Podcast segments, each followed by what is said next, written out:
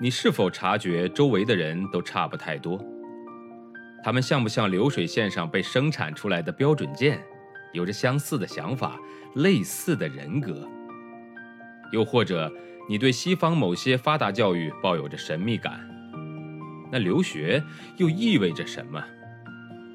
也许本书会给你一些启发和答案。欢迎收听《十一岁去德国：一个中国女孩的留学经历》，作者夏千若，演播生意人陛下。我一边和海乐先生解释上面看到的情况，一边想着办法。旁边坐轮椅的外国人聚集了好几个，都在和场内的志愿者们理论着。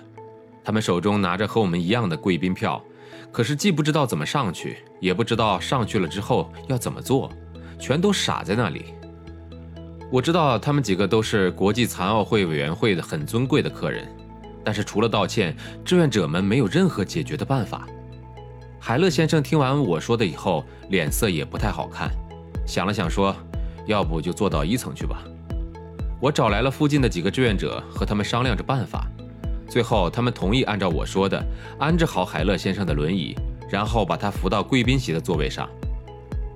我拿着海乐先生离不开的坐垫，在他坐下前垫在了塑料椅子上。我们终于坐下后，舞台在眼前一目了然。可惜我们没能帮到另外几位坐轮椅的先生们。由于海勒先生经常锻炼，因此他偶尔可以坐在别的椅子上。而很多残疾人是不能长时间离开特制轮椅的。坐轮椅的残疾人的双脚往往没有知觉，所以他们很长时间是一个坐姿，不会挪动、变换姿势，这样就很容易让身体的某个部位发炎。而轮椅和坐垫都是特制的，可以避免这些问题。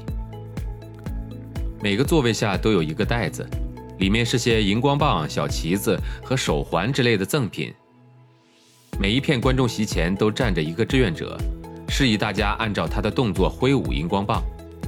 开幕式的节目确实很精彩，显然排练了很久。我想起德国媒体报道说，奥运会的开幕式彩排时，很多人都带着尿不湿，因为长时间排练不能去厕所。一些媒体评价这是东方人的团队精神，但更多的媒体则批评这是为了国家的面子而不顾个人的需求。海乐先生整个开幕式都目不转睛地盯着舞台，不停地拍着照，为那些由残疾人演的节目赞叹不已。开幕式结束后，来了好几个志愿者，又把海乐先生抬下了观众席。他的轮椅已经等候在那里了。我们来到电梯间等电梯，旁边是一个坐着轮椅的中国女孩，年龄大约二十岁出头，她的父亲推着她。那个女孩不停地注视着海乐先生的轮椅，终于，女孩忍不住开口问我：“姐姐，你是这个外国人的翻译吧？你能不能帮我问问他，他的轮椅样子怎么那么奇怪呀？”我把女孩的话翻译给海乐先生听，他对女孩的问题感到有些奇怪，不解地说：“德国的轮椅就是这种式样呀。”他说完，似乎觉得没有正确理解这个女孩的问题。便仔细地看了看那个中国女孩的轮椅，忽然明白了问题所在。我也对比了一下两个人的轮椅，海乐先生的轮椅靠背比较低，刚好顶着腰部，轮子应该是比较特别的。我们一起坐扶手电梯的时候，轮椅可以安全地固定在电梯上。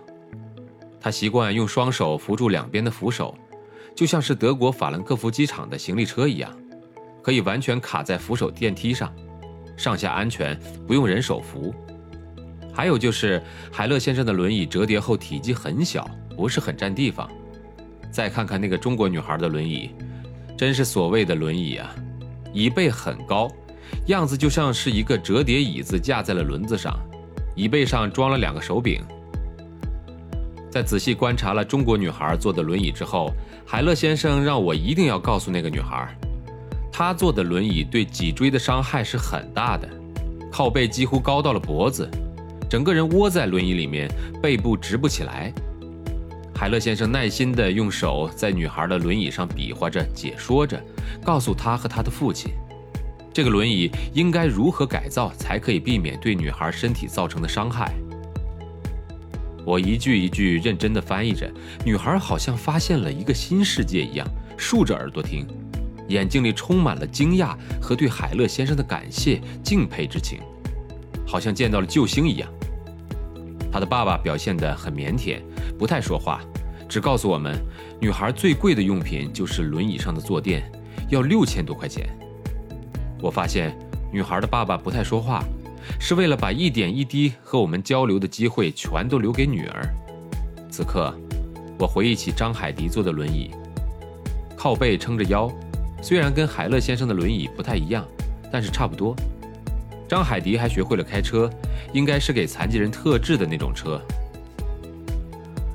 坐轮椅的女孩一个问题接着一个问题，先是关于残疾人用品，接着问残疾人在德国生活怎么样。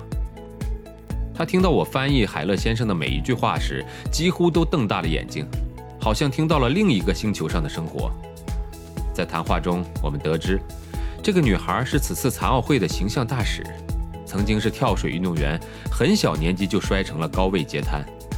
当时医生觉得她一定活不了多久，结果她却活了下来。只是家里人照顾他非常辛苦，为了医药费，家里所有值钱的东西都卖了。女孩需要二十四小时的照顾，父母不能正常工作，收入微薄，精神状态常常到了崩溃的边缘。本章节演播告一段落。感谢收听，欢迎持续关注。